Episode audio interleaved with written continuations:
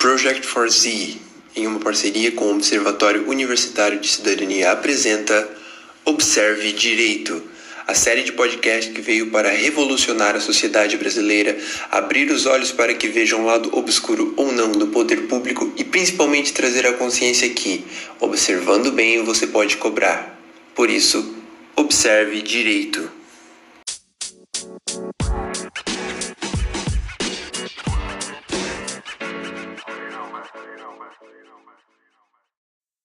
Oi, pessoal, aqui é Ana Neri. Esse é o último episódio da nossa temporada de podcasts da Observe Direito. Nesse episódio, nós vamos falar sobre o controle de constitucionalidade, sobre o modelo existente no Brasil, o procedimento adotado, vamos falar também sobre as leis declaradas inconstitucionais. Tudo isso e muito mais nessa incrível série de podcasts que começa agora.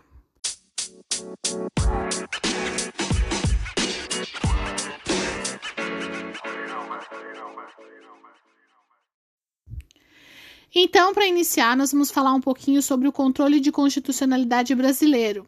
O controle constitucional diz respeito aos limites do Estado e às garantias de estabilidade da Constituição contra atos do poder público que importem em seu desrespeito. O controle é, antes de tudo, uma técnica político-jurídica de limitar o poder de impor limites ao próprio legislador e aos demais poderes e órgãos públicos.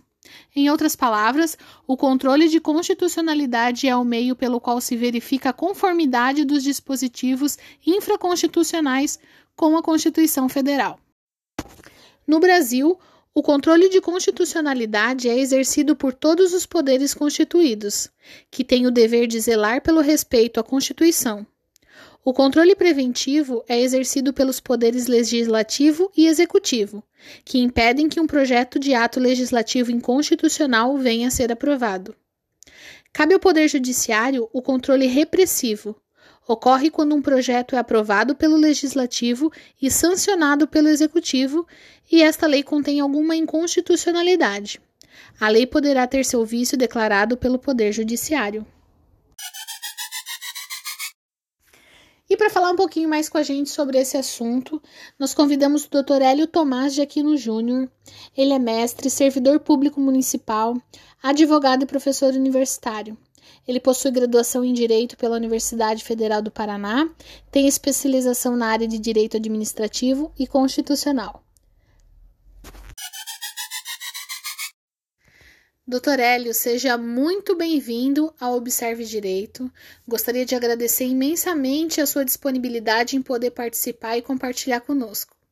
Para iniciar, então, eu gostaria que o doutor falasse para a gente um pouquinho em que consiste o controle de constitucionalidade e qual é a sua importância. Bom, o controle de constitucionalidade é um instrumento de verificação e de retirada do mundo jurídico daquele, daquelas espécies legislativas que não estão de acordo com a Constituição Federal. Só é possível, evidente, onde existe um, uma Constituição rígida, e a importância desse controle de constitucionalidade é, é tentar colocar uma harmonia no sistema jurídico todo, ou seja, Constituição, leis, atos administrativos, enfim, toda a pirâmide do Kelsey, né? Ah, todas as espécies legislativas devem respeitar a Constituição. E como a nossa Constituição é muito grande, ela trata de vários assuntos, é, há muita regulamentação, as leis complementares, muitas que não foram nem editadas ainda. Então, o controle de constitucionalidade, seja ele difuso ou concentrado, é de suma importância para que se retire do mundo jurídico aquilo que é contrário à Constituição, que não pode existir, não pode gerar direito. E, portanto, cria uma insegurança jurídica. É em nome dessa harmonização, dessa segurança jurídica, que o controle de constitucionalidade existe e deve existir. Certo. E aqui no Brasil, doutor, existem muitas leis inconstitucionais? Qual que é a causa desse fenômeno? O Brasil é, é um campo fértil para que se produzam muitas, muitas leis inconstitucionais. É, a causa desse fenômeno é uma falha no controle, no chamado controle prévio de constitucionalidade, que deve ser exercido pelas casas legislativas no âmbito das comissões técnicas, em especial da Comissão de Justiça e Constituição, e no âmbito do executivo, quando o prefeito, o governador ou o presidente da República vai sancionar ou vetar aquela lei. Então, quando a Comissão de Legislação e Justiça, lá no âmbito da Casa Legislativa, do Poder Legislativo, não dá um parecer contrário dizendo que aquele projeto de lei é inconstitucional ou o plenário daquela casa legislativa não derruba, pelo contrário, aprova uma lei inconstitucional, falhou o controle prévio. Quando o executivo, o prefeito, o governador, o presidente sanciona uma lei sabidamente inconstitucional, ao invés de vetá-la, o chamado veto jurídico por inconstitucionalidade, ele também falha nesse controle de constitucionalidade prévio. E infelizmente não é só culpa do não é só culpa do parlamentar ou do executivo. As assessorias falham muito nesse ponto. Né? E infelizmente, mais ainda, não é por ignorância. Porque é muito comum, ah, a gente sabe que é inconstitucional, mas enquanto ninguém disser, ela está valendo. Ah, é o popular deixa como tá para ver como é que fica. Isso é uma irresponsabilidade, isso é um crime, isso é um tapa na cara do sistema jurídico. E infelizmente acontece a rodo, em todos os níveis. Né? É, o fenômeno é, é a irresponsabilidade do legislador, do executivo em fazer o controle prévio de constitucionalidade. Não há outro nome, é irresponsabilidade. É o famoso jeitinho brasileiro, né? Sendo aí um desafio para a garantia dos direitos constitucionais. Então, doutor, o modelo de constitucionalidade brasileiro, o que o senhor tem a dizer, ele é adequado?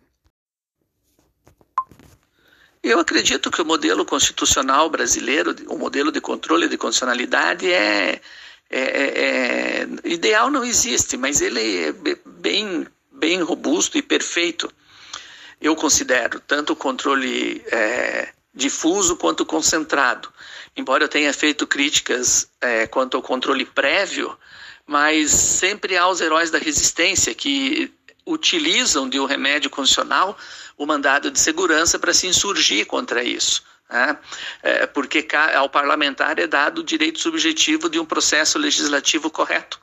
Então ele pode, quando perde ou quando é, é sozinho, né, pregando no deserto, lá na Casa Legislativa, ele pode se utilizar desse remédio constitucional. E o nosso controle, tanto difuso quanto concentrado, funciona bem, mesmo das leis municipais em face da Constituição Estadual, mas é a Constituição Estadual é meio copia e cola da federal. Então eu acho que o nosso sistema é muito bom. A única crítica severa a ser feita é que deve ser retirado do Supremo Tribunal Federal, do nosso Tribunal Constitucional, outros, outras atribuições, outras funções prerrogativas que não sejam a de cuidar da Constituição. O Supremo é quem erra por último, ele só pode, ele só pode cuidar disso. É, não pode ser um tribunal penal, nada, até porque a nossa Constituição, eu costumo brincar com os alunos que a nossa Constituição é igual sogra, em tudo ela se mete. Então, como ela é, a, a, a, a, lista de assuntos que ela trata é vasto, invariavelmente quase tudo você vai fazer chegar no Supremo. E temos aí o Instituto da, da, Repercussão Geral, das súmulas vinculantes, que se tentou frear. Mas mesmo assim, se você fizer uma comparação, é indevida, mas vá lá com a Suprema Corte Americana, é, fica gritante isso. É, tudo, o sistema lá é outro, a situação é outra, mas só para ter esse comparativo. Então eu acho que devia deixar o Supremo só com a Constituição. O ministro Luiz Roberto Barroso tem uma, uma proposta muito interessante em relação a isso, mas eu acho que não é o momento agora de se discutir isso. Tudo que toca a Constituição não é um momento muito saudável para fazer essa discussão e, e, creio que todo mundo vai entender o porquê. Mas, enfim, a minha única crítica é essa. Tirando isso, eu acho que o nosso controle de constitucionalidade funciona e funciona bem e, e, e há muitas armas aí para se insurgir contra a irresponsabilidade de uns e outros. Doutor, e para finalizar agora, eu gostaria de mais uma vez agradecer a sua participação, agradecer a sua disponibilidade em estar aqui conosco hoje e pode ficar à vontade para fazer suas considerações finais, deixar um recadinho para a galera aí.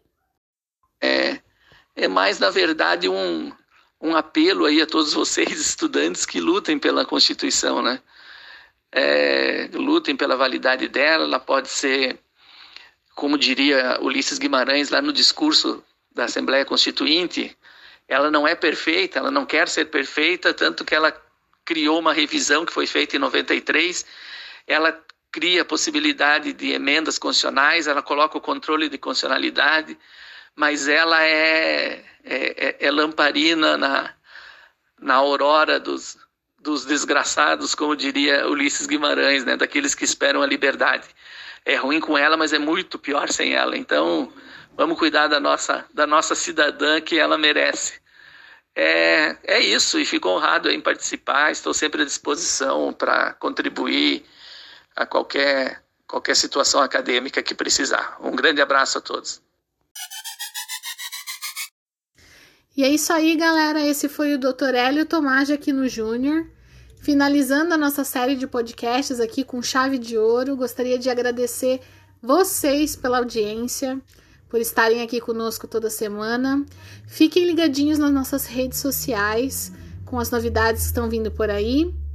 E nunca se esqueçam: observando bem você pode cobrar. Por isso, observe direito.